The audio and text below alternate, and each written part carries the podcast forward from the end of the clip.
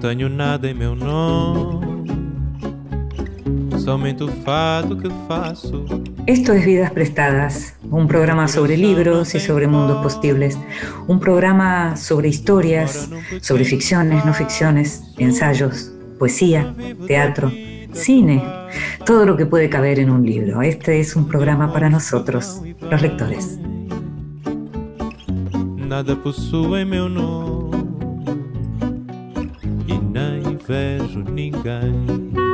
Y a los lectores nos gusta leer a solas, a veces nos gusta leer acompañados, cada uno con su libro, y también nos gusta que nos lean en voz alta. Esta vez le pedimos a Gaby Conte, la editora y cantante Gaby Conte, que nos leyera. En voz alta. Cuentos breves, poesía, Lecturas para compartir. Mi madre era una muchacha muy bella. Tenía la piel pálida y opaca, hasta podría aventurarme a decir que azulina, un destello que la hacía única y de una aristocracia natural, lejana de toda trivialidad mundana. Tenía el pelo negro, claro, ya dije que era una muchacha bella lacio pero pesado y con un diseño de cabellera que no creo haber visto. No hablo de su peinado, de la manera en que lo dispusiera, su pelo caía gracioso y en forma. Siempre parecía prolijamente recortado. Hablo del contorno de su pelambre, del dibujo lineal de ese océano de antenas flexibles en el que terminaba el piélago de su cara. Nacía simétrico, y visible en el contraste, potente en cada uno de sus hologramas tubulares y dibujaba un corazón sutil en el inicio de la mollera que a medida que bajaba se hacía cóncavo en las sienes elegantes. Comienzo de Una muchacha muy bella de Julián López. Y la escuchábamos a Gaby Conte, la editora y cantante Gaby Conte, leyendo el comienzo de Una muchacha muy bella, esa novela de Julián López, precisamente tan bella. Vidas prestadas. En la noche de la radio pública.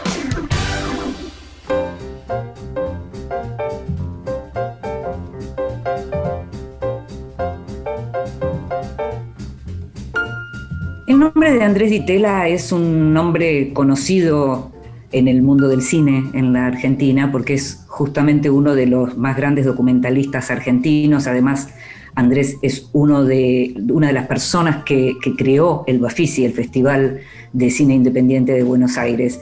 Es un apellido conocido el suyo, pero su nombre es un nombre ya inscrito en la historia del cine en la Argentina él es autor, es director, entre otras películas, de Montoneros una historia, La televisión y yo, fotografías. La más reciente del año pasado, Ficción privada, es una película que se vio bastante porque además tuvo que ver con el momento en que, en que salió, que es el momento crudo de la pandemia. Y es una película en la que dos actores leían las cartas de amor que se enviaban sus padres, Torcuato Di Tella y Kamala, eh, y él hizo una película en función de eso, que circuló mucho. Se llama Ficción privada y hay algo de ese tono, del tono de ficción privada, que puede leerse en un libro que acaba de publicar Andrés, que se llama Cuadernos, em, y que es un libro publicado por Entropía, en donde se recupera lo que son justamente las anotaciones de un director de cine, pero de un director de cine que lee mucho y que como vas a escuchar en un ratito, en estos tiempos todavía lee más que lo que ve películas.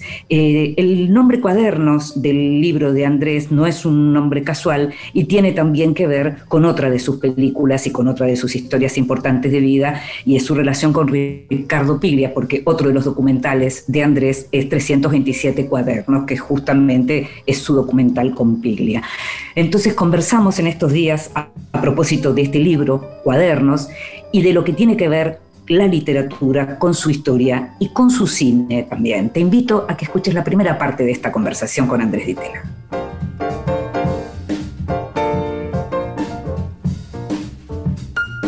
Bueno, en este programa suelo darme algunos gustos como, como los de conversar con gente que quiero y que admiro mucho, y es el caso particularmente de hoy, porque ahí al otro lado está Andrés Ditela, con quien nos conocemos hace tanto tiempo, con quien tenemos tantas personas queridas en común también, así que es un verdadero placer que estés con nosotros en este programa, Andrés. Muchas gracias, Inde. Para mí también es, un gusto estar hablando con vos. Eh, siempre es un, nada, se, se, dan conversaciones interesantes más allá del, tema que nos mm. convoque.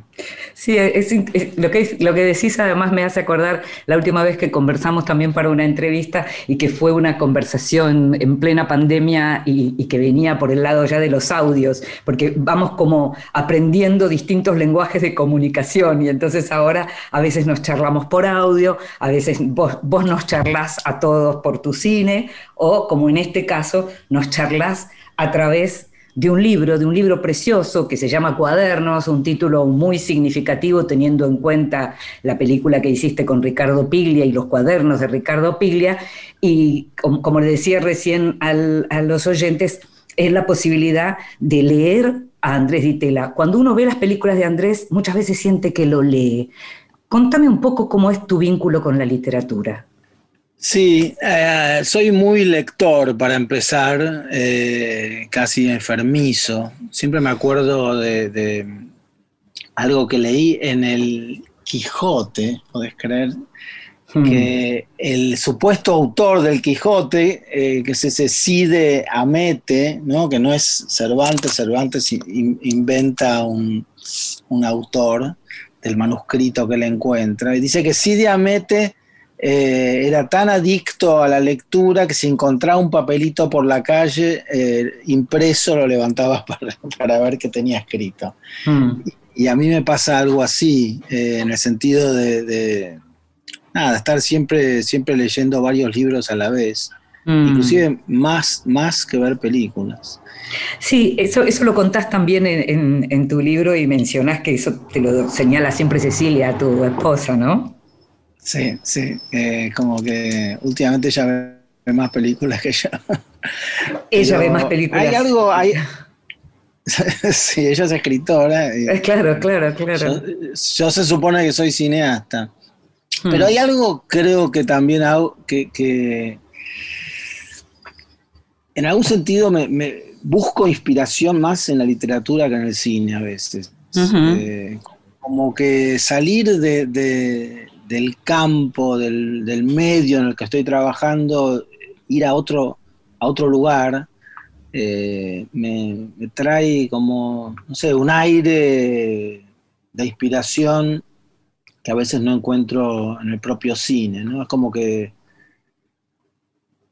pensar en, hacer una película como si estuviera escribiendo un libro me obliga también a, a inventar algo, ¿no? Hmm. Porque, ¿cómo es eso de hacer una película como si estuviese escribiendo un libro?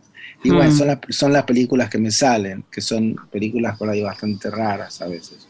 En, cuadernos decís que estás siempre con un libro encima, como nos estás contando ahora, que en realidad decís que estás siempre leyendo varios al mismo tiempo, pero salís a la calle con un libro encima, pero también salís con un cuaderno encima. ¿Cuándo empezó esto de escribir cuadernos, de tomar notas?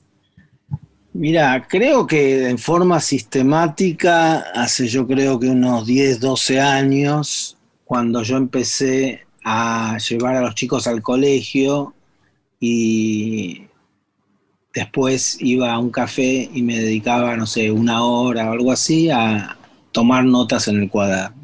Hmm. Y esa, esa constancia creo que fue lo que empezó, bueno, ahí apareció el libro sin querer, Creo que el mm. libro es una especie de compilación de distintas cosas que están ahí en los cuadernos y algunas cosas que estaban en los cuadernos fueron pronto publicadas en un diario o formaron parte de la carpeta eh, de un proyecto cinematográfico que solo leyó, no sé, mi productora y, por ahí algún comité. Eh, pero yo creo que esa, esa escritura, que es la escritura para cine, que es una escritura muchas veces así considerada solamente utilitaria, Mm. creo que también puede tener literatura. Es decir, aunque el objetivo sea quizás otra, siempre hay alguien que lee esos textos, ¿no? Sí, Entonces sí. creo que, que pasa un poco por ahí. Y, y tuve una experiencia en particular hace unos años que para mí fue muy reveladora. Que yo, a mí me pasaba, sabes, que no me acordaba los sueños. Sí. Y de golpe un- una amiga me dijo, mira, es muy fácil, lo único que tenés que hacer es poner un cuaderno en la mesita de luz. Ah, bien. Pensé- Escribirlos cuando te levantás, claro. Claro, pero el problema es que no me acuerdo, le dije. Bueno, vas a ver, Bueno, he dicho y hecho, al día siguiente me acordé. Me Mm. acordé del sueño y lo anoté. Mm. Y, y después cada, cada mañana empezaba a anotar sueños, me empezaban a venir los sueños, eh, a- al punto de que, que de pronto recordaba tres o cuatro sueños de cada noche y, y cada vez con más detalle. Y al final pasaba una hora escribiendo los sueños, me tenía que despertar más temprano, ¿viste? Eh, eh, allá llegó un momento que casi me echan de casa, pero eso me reveló algo, ¿no? De que la sola existencia, la sola presencia del cuaderno en la mesita de luz producía los sueños.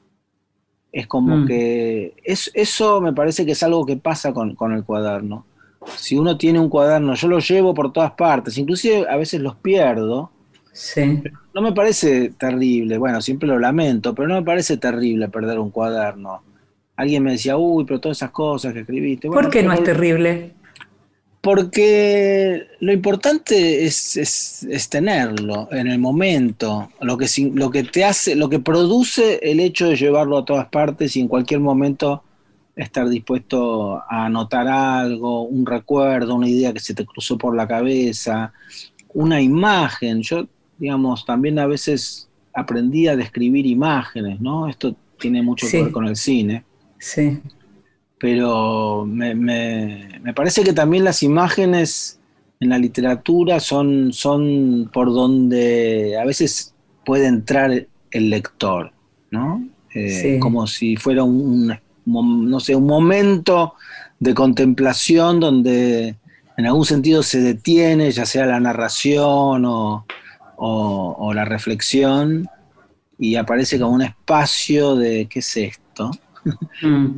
¿Qué es esto o algo así? Te pregunta también un nene que te va a pedir algo mientras estás en ese bar Sí. eh, y vos estás con un cuaderno y Sí. te hace una pregunta de ese estilo, como, como si la, la ausencia de ilustraciones en ese cuaderno le llamara la atención o algo así, te, te decís vos. Es verdad, sí, sí, me había olvidado de eso. Es- es- fue, fue, en realidad estaba, había descubierto un, un- café muy lindo, estaba sentado afuera después de una larga caminata con el cuaderno en la mano y estaba escribiendo algo y se acercó un, un nene que era, bueno, no sé, de un grupo de, de- de cartoneros, digamos Mm, y me vino a manguear y, y de paso vio que yo estaba escribiendo y me, preguntó y yo pensé la pucha, capaz que nunca vio un cuaderno, capaz que nunca fue a la escuela Claro. y después pensé, Claro. no, por ahí es que le parece raro que no esté dibujando en el cuaderno. Claro, claro. Hay, cuando hablas de, de las imágenes y decís el momento por donde entra el lector, o que te parece que es un momento por donde puede entrar el lector, también algo así pasa con las películas, con respecto a esas imágenes, en donde además aparecen las calles y en donde aparecen otras cuestiones en las que puede entrar el espectador. Pero hay un momento al comienzo de Cuadernos, en la página 14, que escribís me pasa a veces de noche por la calle. Veo pasar un colectivo casi vacío con su interior iluminado, los pocos pasajeros mirando por la ventana y me dan ganas de estar ahí, irme con ellos. Ese colectivo es un poco lo que te propones con tus películas, es un poco lo que te propones con este libro, que uno se suba a ese colectivo.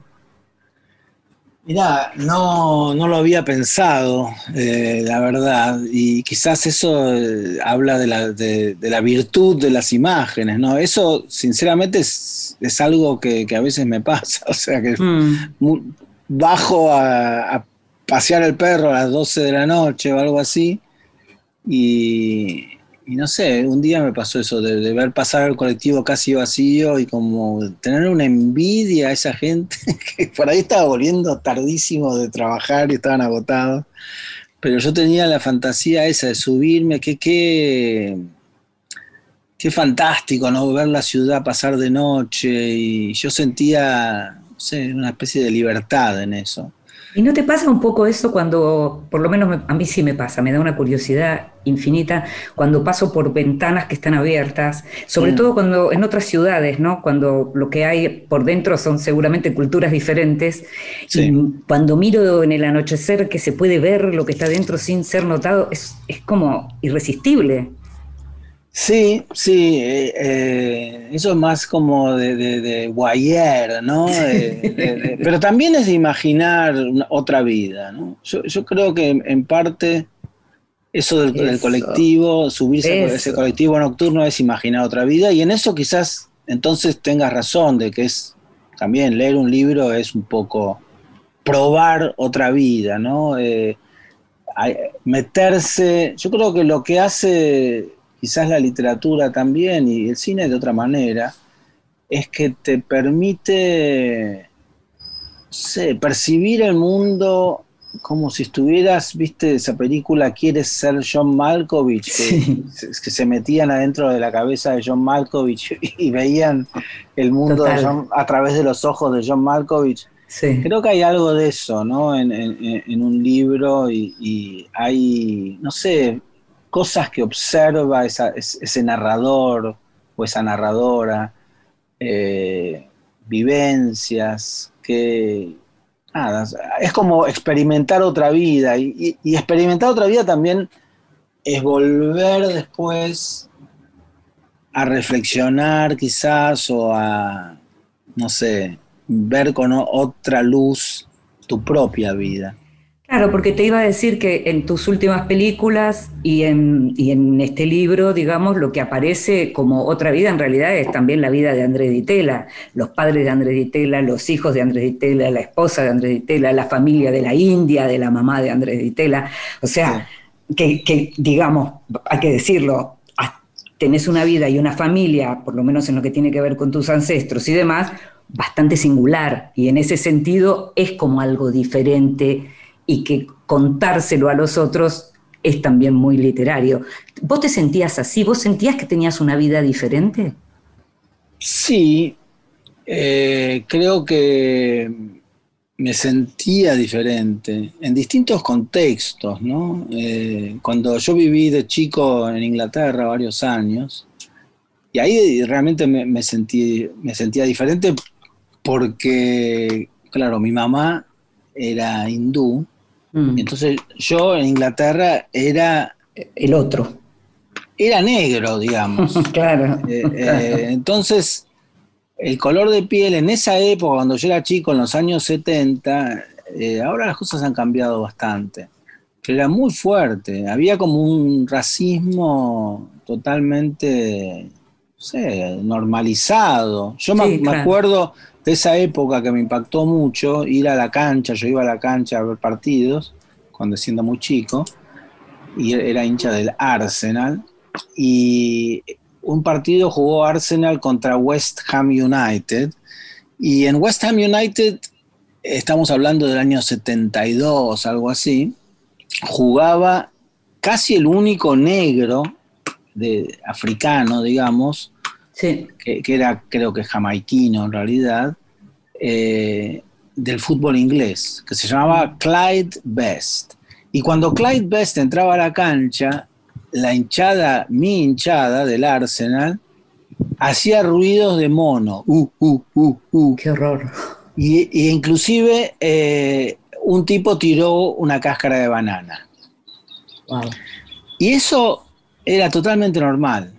Y el tipo, es más, tuvo que sonreír. No, no, no cabía otra. Hmm. Entonces, eh, eso ha cambiado, por suerte, bastante en Inglaterra. Por ejemplo, si vos ves en el Mundial la selección inglesa, que en esa época no había un solo negro, ahora la mitad son negros. Mm, sí. Entonces, eso Supongo habla que también lo que- sí, básicamente lo que hay es una sanción social para el racismo, o por lo menos lo tuvimos eso durante varias décadas. Ahora pareciera que por momentos también vuelve, ¿no? Como, como a darse vuelta a eso. Pero te voy a invitar a que escuchemos música y cuando volvemos vamos a seguir hablando de esto de tu mamá hindú, vos el otro en Inglaterra, pero el apellido de Itela como una gran marca argentina. Escuchamos música y seguimos hablando, Andrés. Dale.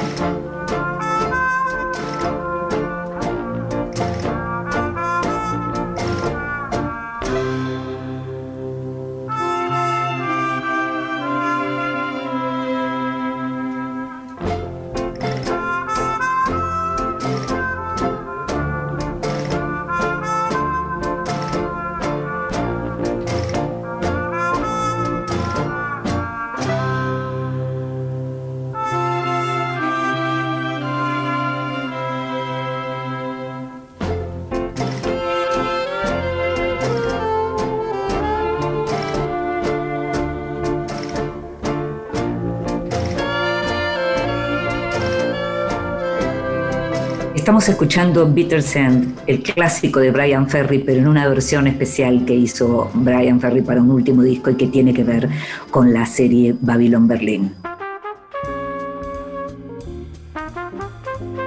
El extranjero. Libros de los que se habla en el mundo.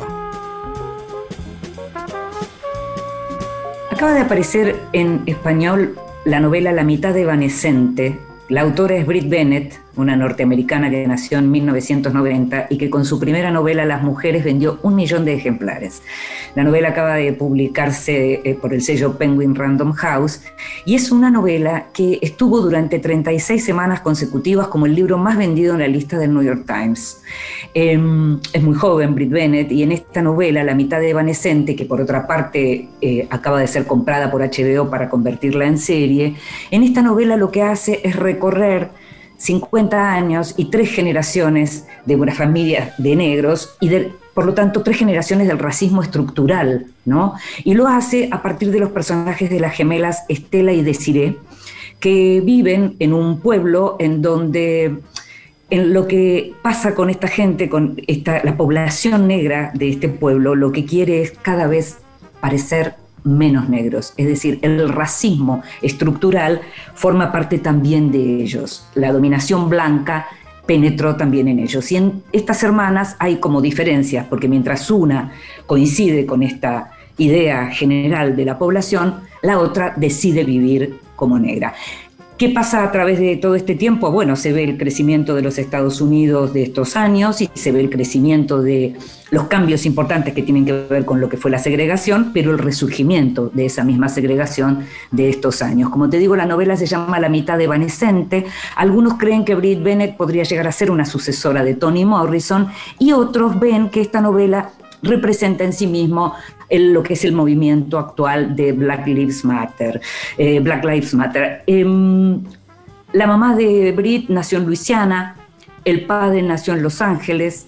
Eh, ella lo que dice es que sus padres fueron los primeros en su familia que pudieron ir a la universidad, por lo tanto vivió en su familia lo que era ese crecimiento y está viendo lo que es ahora el, el, el tema nuevamente del racismo en Estados Unidos. Entonces la novela atraviesa la historia de esta gente a partir de esto de cómo disimular el color de piel, algo durísimo, durísimo. La historia de estas hermanas al mismo tiempo toma un giro muy importante a partir del asesinato de su padre. La novela, te decía, se llama La mitad evanescente en Estados Unidos, la rompió y acaba de aparecer en España. Estás escuchando Vidas Prestadas con Inde Pomeráñez.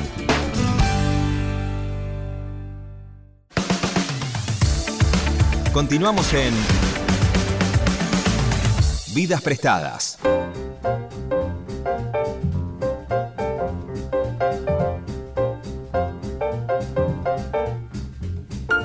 Y seguimos en Vidas Prestadas, este programa sobre libros y sobre mundos posibles, y estamos conversando con Andrés Ditela, con el cineasta, el documentalista Andrés Ditela, que también es autor de este libro Cuadernos, justamente sobre el que estamos conversando. Un libro que tiene mucho que ver con el cine, que tiene mucho que ver con la literatura, con distintas historias de curiosidades que te llaman la atención, Andrés, y que tienen que ver con tu vida. Hablábamos recién de tu vida en la infancia y en las últimas películas uno no solo aparece en tus sueños, porque sí aparecen tus sueños en ficción privada, hablas y en este cuadernos también hablas de, un sueño que tuviste con tu mamá, eh, sino que lo que aparecen son tu madre y tu padre, que aparece tu biografía, como si la obra fuera en este momento la biografía. Contame un poco cómo, cómo se acercó esa historia de tu familia a tu obra. Quizás en cierto momento, eh, hace ya unos años, eh, empecé a leer, eh, de vuelta, volvemos a la literatura, autores, un autor en particular que me, marcó mucho, que es eh, B.S. Naipaul, mm. que es, eh, fue premio Nobel, pero que es un, un, escritor que nació en Trinidad, en la isla de Trinidad, en el Caribe, y de origen hindú, de una familia hindú, y que después a los 18 años se fue a vivir, a estudiar a Inglaterra y bueno, pues eh, trabajó en la radio, y empezó a escribir. Y, él y otros escritores eh, como, qué sé yo, eh, Hanif Kureishi, mm. O, mismo otra escritora para mí muy importante que fue Doris Lessing, que era también sudafricana, rodesiana en realidad, del país que se llamaba Rhodesia, que ahora eh, ya me olvidé cómo se llama. Eh, y, digamos, todo, toda la, esa narrativa de, los inmigrantes o de los hijos de inmigrantes, a mí me impactó mucho y, mucha de esa narrativa pasaba por, la familia, por contar mm. la familia. Mm. Porque era, era, una, era una vivencia de la familia un poco traumática. Era una familia justamente, como vos decías recién, diferente. Pero diferente en el peor sentido, o sea, medio como si fueran freaks, ¿entendés? Sí, claro. Eh, entonces había, había algo de, de, también simultáneamente a esas lecturas, yo vivía en Inglaterra a fines de los 70, principios de los 80, durante la, dictadura acá, y eh, ahí me, influyeron dos cosas mucho, que fueron, uno es el, feminismo, ¿no? Que, tenía ese, no sé cómo llamarlo, eslogan, Mm. Lo personal es político. Sí, como lema, claro. Mm. Hablar de la vida personal, es, en el caso de las mujeres, era eh, político. O sea, todas las, justamente, el buscar la política donde antes no se buscaba, que era en la vida cotidiana, en las discriminaciones eh, chiquititas de cada día. Y, lo mismo sucedía con, los, eh, con los inmigrantes o con, la gente de color, no sé cómo llamar, negros o marrones o lo que mm. sea. Y a la vez también en ese momento estaba toda la, cultura gay, que yo no, soy gay, pero fue, fue muy fuerte. Eh, y, entonces el hablar en primera persona, hablar de la experiencia personal, hablar de la familia, tenía algo para usar una expresión de la cultura gay, una especie de coming out. Sí, claro. Como mm. una energía particular no era anodino, no era mamá y papá, eran unos mamás y papás normales, ni yo soy normal. Es como que somos una familia de freaks para ustedes. Mm. Entonces había algo de eso que me movilizó mucho y creo que me llevó eh, a nada, hacer mis películas, la, televisión y yo fue la primera, después que era más bien sobre la relación de mi padre con, con mi abuelo. Eh, y en torno al conflicto por la empresa familiar, Siam Ahí es donde aparece eso que mencionaba yo antes del corte de, un apellido completamente identificado con, un país, ¿no? Como, es el tuyo. Sí, sí, porque mi padre, claro, le dio la espalda un poco al proyecto de, mi abuelo, que él era el primogénito, y que fue un conflicto muy fuerte entre ellos. Y, y, después, bueno, años después, cuando muere mi abuelo, él y mi tío Guido crean el Instituto de Itela, ¿no? El homónimo, como decía tu papá. Claro, el Instituto homónimo. En realidad era homónimo, eh, pero era en homenaje al padre. Es, es, un tema aparte eso. Pero el, sí, digamos, esa historia eh, no, eh, estaba también llena de, contradicciones y, de conflictos y a la vez era, claro, muy raro tener un apellido que para mucha gente es como se identifica con dos hitos de la historia del siglo XX, ¿no? De la mm. Argentina, es decir, mm. Siam Ditela, con, no sé, cuando hicieron las celebraciones del Bicentenario, ahí estaban las heladeras y, el auto Siam Ditela, ¿no? Entonces eso es fuerte, como sentir que tu apellido significa cosas para los demás. Mm. Y, después, nada, eh, la otra película, bueno, fotografías tenía que ver más con la historia de mi madre. Claro, y, tu viaje a la India, ¿no? Mm. Mi viaje a la India a conocer realmente la familia de mi madre. Mm. Y después, bueno, la última que fue el año pasado, ficción privada, tiene que ver con papá y mamá antes de ser papá y mamá. Es decir, antes de que yo naciera, toda la historia un poco... Cuando eran ellos una pareja freak para el mundo, en un punto también. ¿No? Eh, exactamente. Me interesa mucho en un momento cuando mencionás, eh, en el libro estás hablando de, la historia del alpinista, ¿no? Cuando hablas mm. de ir eh, detrás de la historia de tus padres siendo vos más grande que lo que eran ellos en el momento que vos estás recuperando. Contame un poco esa sensación. Sí, tal cual. Qué, bueno tener eh, lectores atentos, Inde, porque yo ya me había, olvidado, de, eso. Porque claro, yo no, no, lo volví a leer el libro. Pero este, es eso, ¿no? Es, es una sensación muy rara estar leyendo cartas que escribieron mis padres, escribieron entre ellos, sí, cuando tenían entre 20 y 30 y pico de años Mm. Son cartas que, mi padre me dio en una, carpeta que tengo acá eh, cuando murió mi mamá hace más de 20 años. Mm. Y, yo en ese momento que él me la dio no, no, la pude leer. la abrí, empecé a mirar y era como demasiado movilizador, no sé. Y después... ¿Te daba pudor? ¿Te daba pudor además? Sí, pero creo que fue algo que me pasó después. O sea, en ese momento no es que mm. me daba pudor, me daba dolor. Claro, Sobre todo las, cartas de mi madre que acaba de mm. morir. Era... Mm. Pero cuando murió mi papá, hace tres años, me acordé de ese sobre y fui a buscar. Y ahí sí, me puse a leer, que no fue fácil tampoco, ¿eh? me, costó. Mm. Pero sentía que, tenía que, hacer algo con eso, que por algo también mi viejo me las había dado. Mm. Aparece, en la película aparece Edgardo Kosarinsky, leyendo con su voz, leyendo las cartas de tu papá. ¿Qué te pasaba mientras filmabas eso?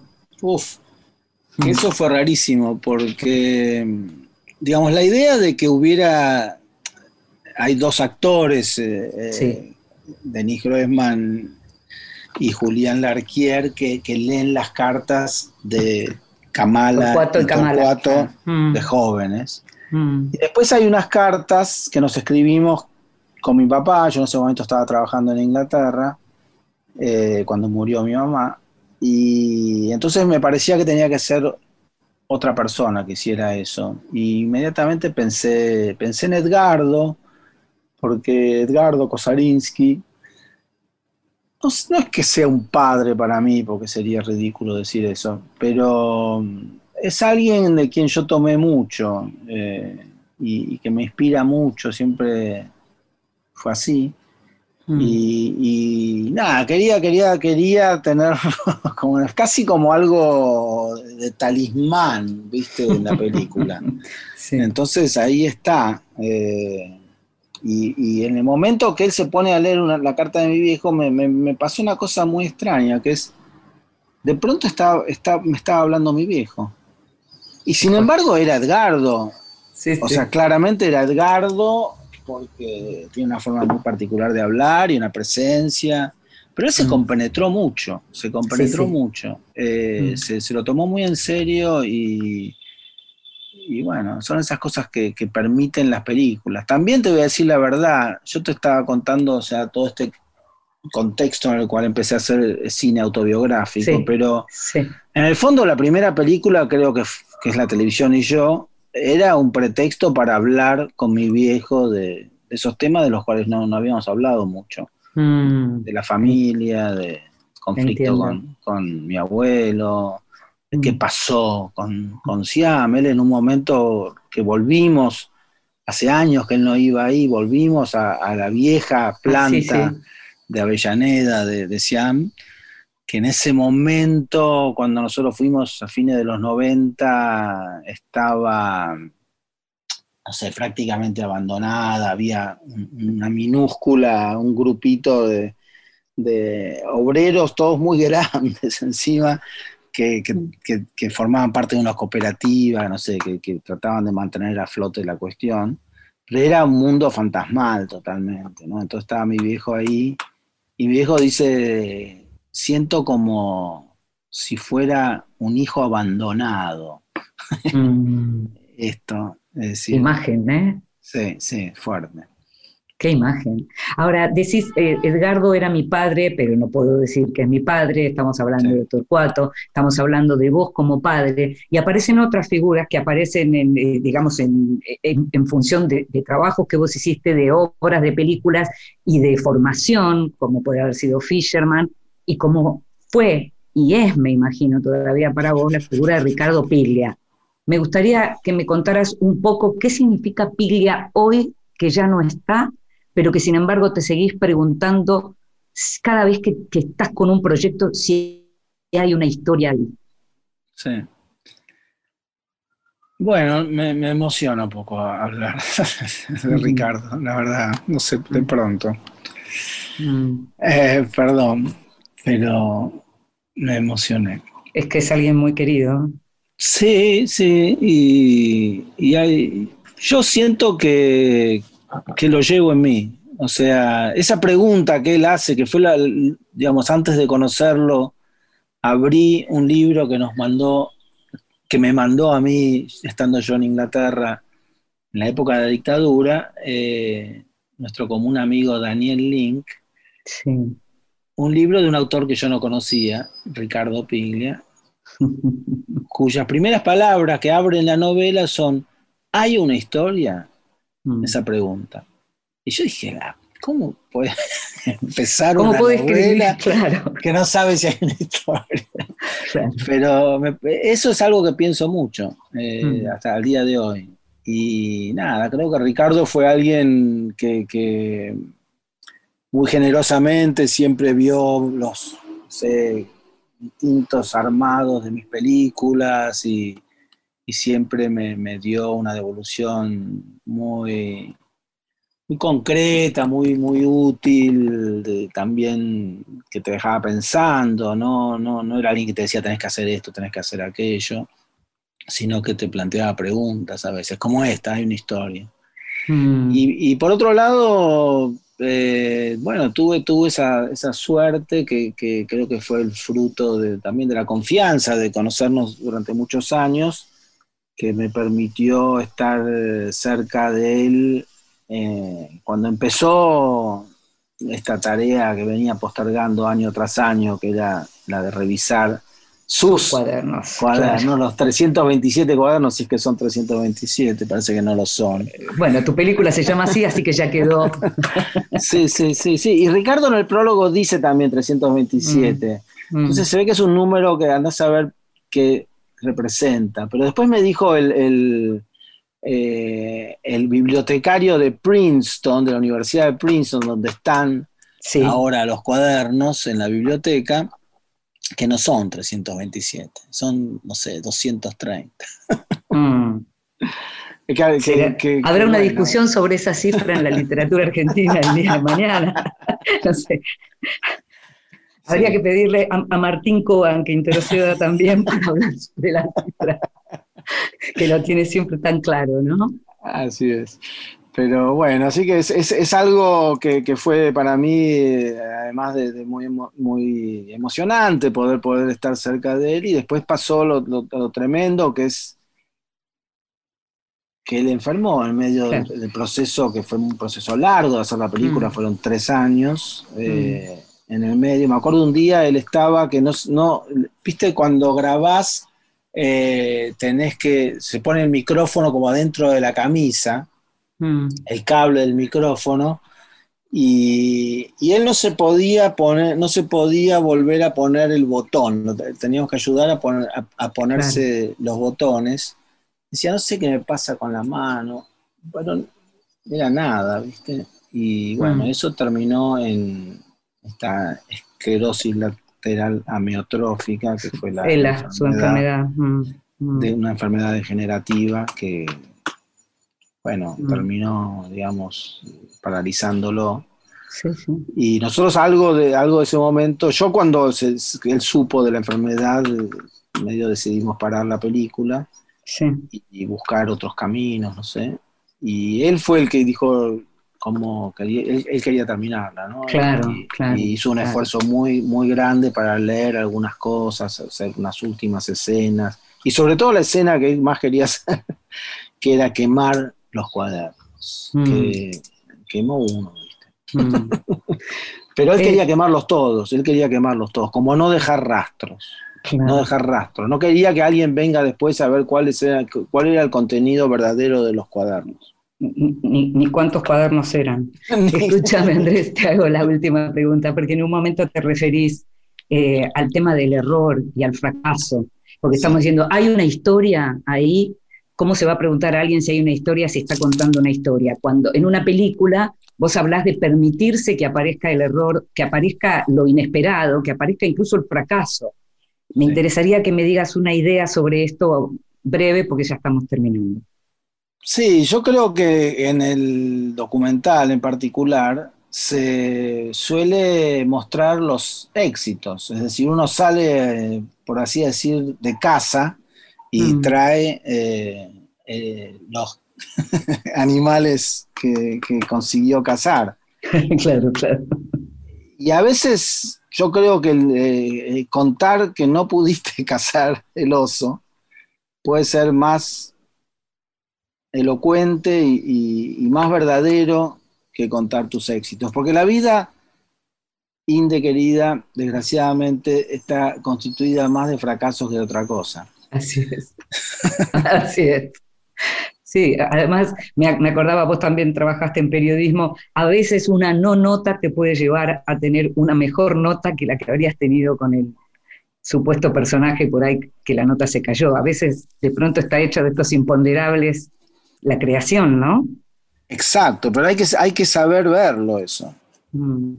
Bueno, hay que tener cierta edad también a veces para llegar a ciertas conclusiones, ¿no pensás?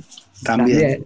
Sí, es verdad. Bueno, Andrés, te agradezco como siempre, como siempre me quedo súper contenta de haber conversado con vos y me, encantan tus cuadernos, me parece que completa muy bien lo que es ver tus películas. Te agradezco mucho. Muchísimas gracias y bueno, espero que nos hablemos y veamos pronto.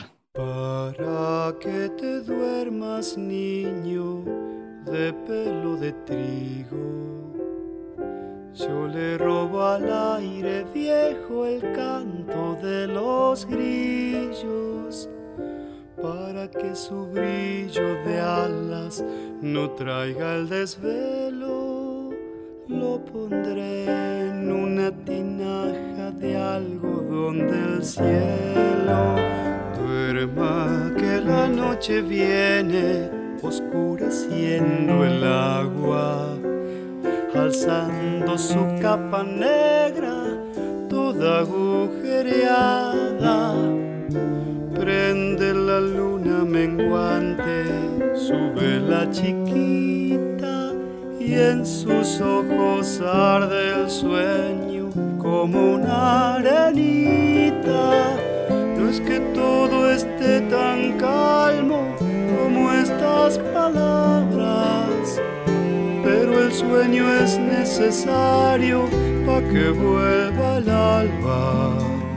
No es que todo sea tan bueno como aquí parece, cantando al menos lo que usted merece.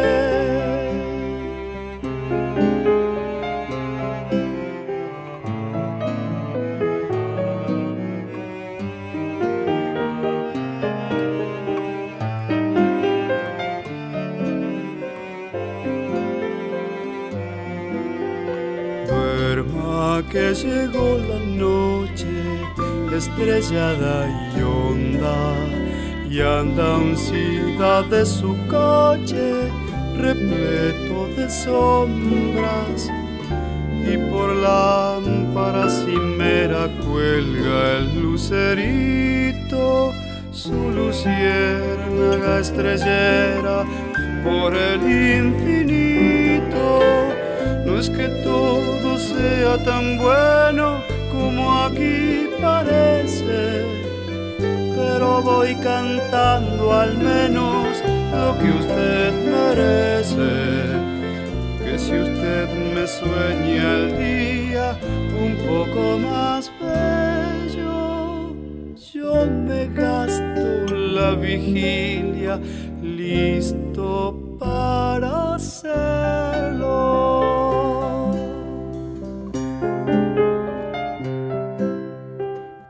Escuchamos a Jorge van der Mole, lo que usted merece.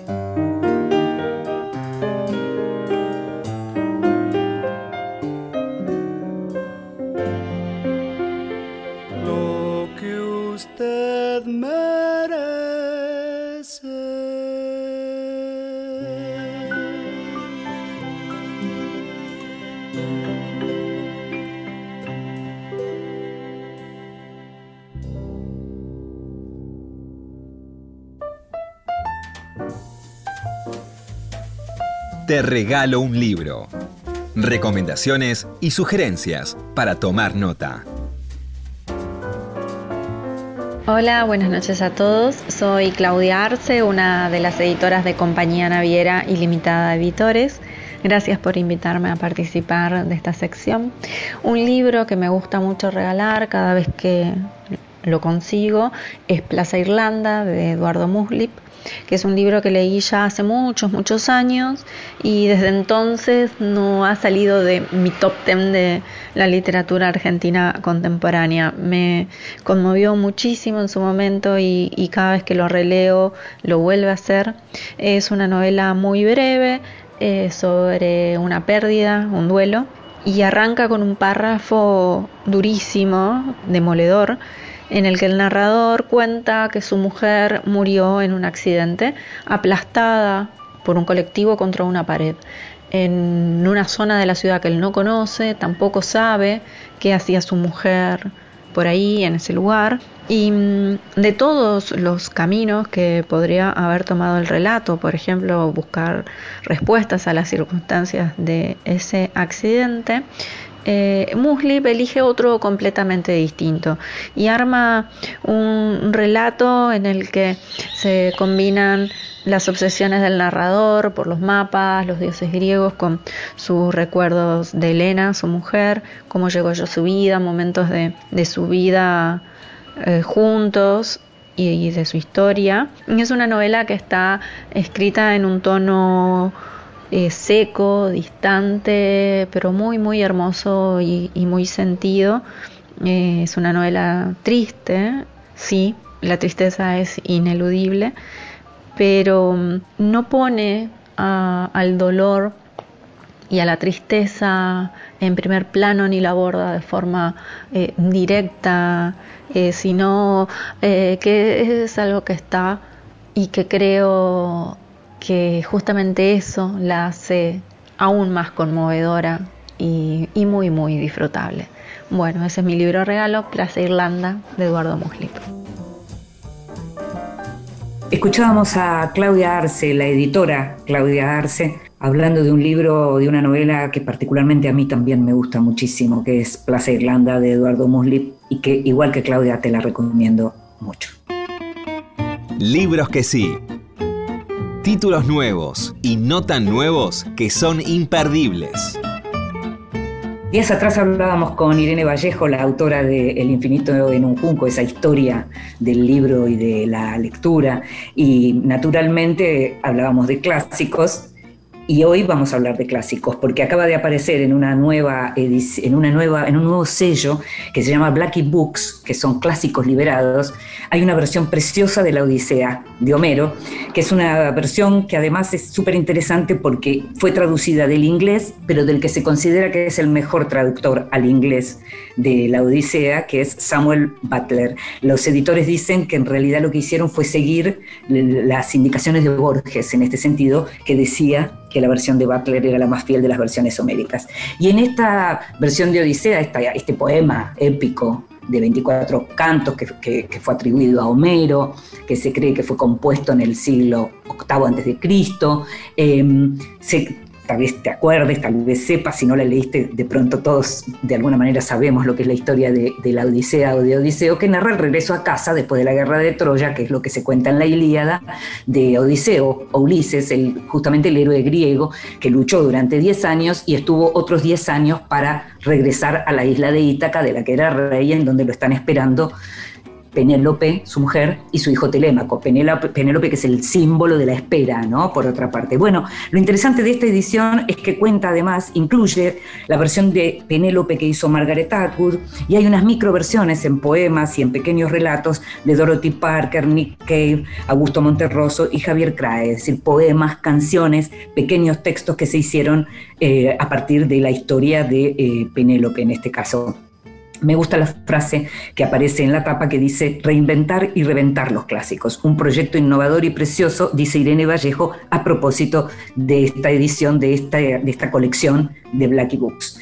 Esto por un lado. Y por otro lado, una novela que leí no, no, tan recientemente, que la leí hace unos meses, pero que me gustó mucho y que por algún motivo todavía no te había recomendado, es Transradio, que es la primera novela de Maru Leonhardt.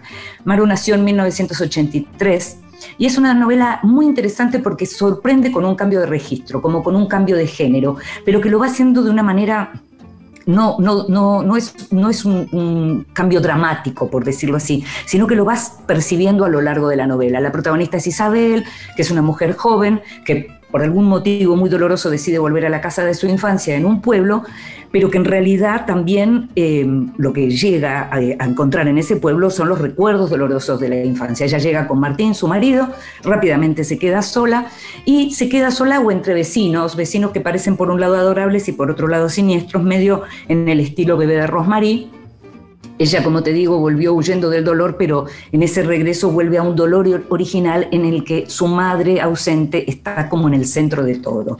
Eh, em, vuelve a ella el, accidente en una zanja, la inundación, eh, el ataque de un perro y la locura de su mamá.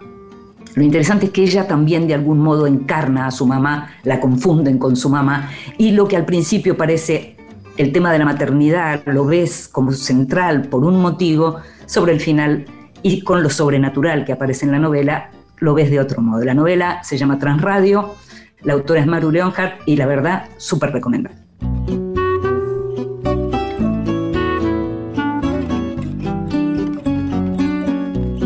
Y llegamos al final de este Vidas Prestadas. En la operación técnica estuvo Jorge Falcone, en la producción consiguiendo todo y mucho más como siempre Gustavo Kogan. Me llamo Inde Pomeraniec, nos estamos escuchando. Chao. Somente o fato que faço.